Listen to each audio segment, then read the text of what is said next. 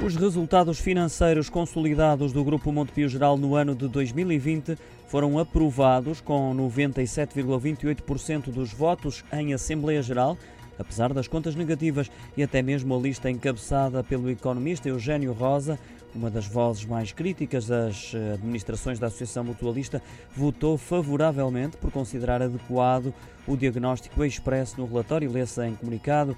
A mutualista teve um prejuízo consolidado de 86 milhões de euros no ano passado, após um lucro de 9 milhões de euros em 2019, o que é justificado pelos prejuízos de 81 milhões do Banco Montepio.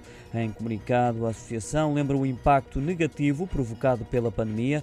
Num cenário completamente diferente, as contas consolidadas seriam de 65 milhões de euros positivos, acrescenta.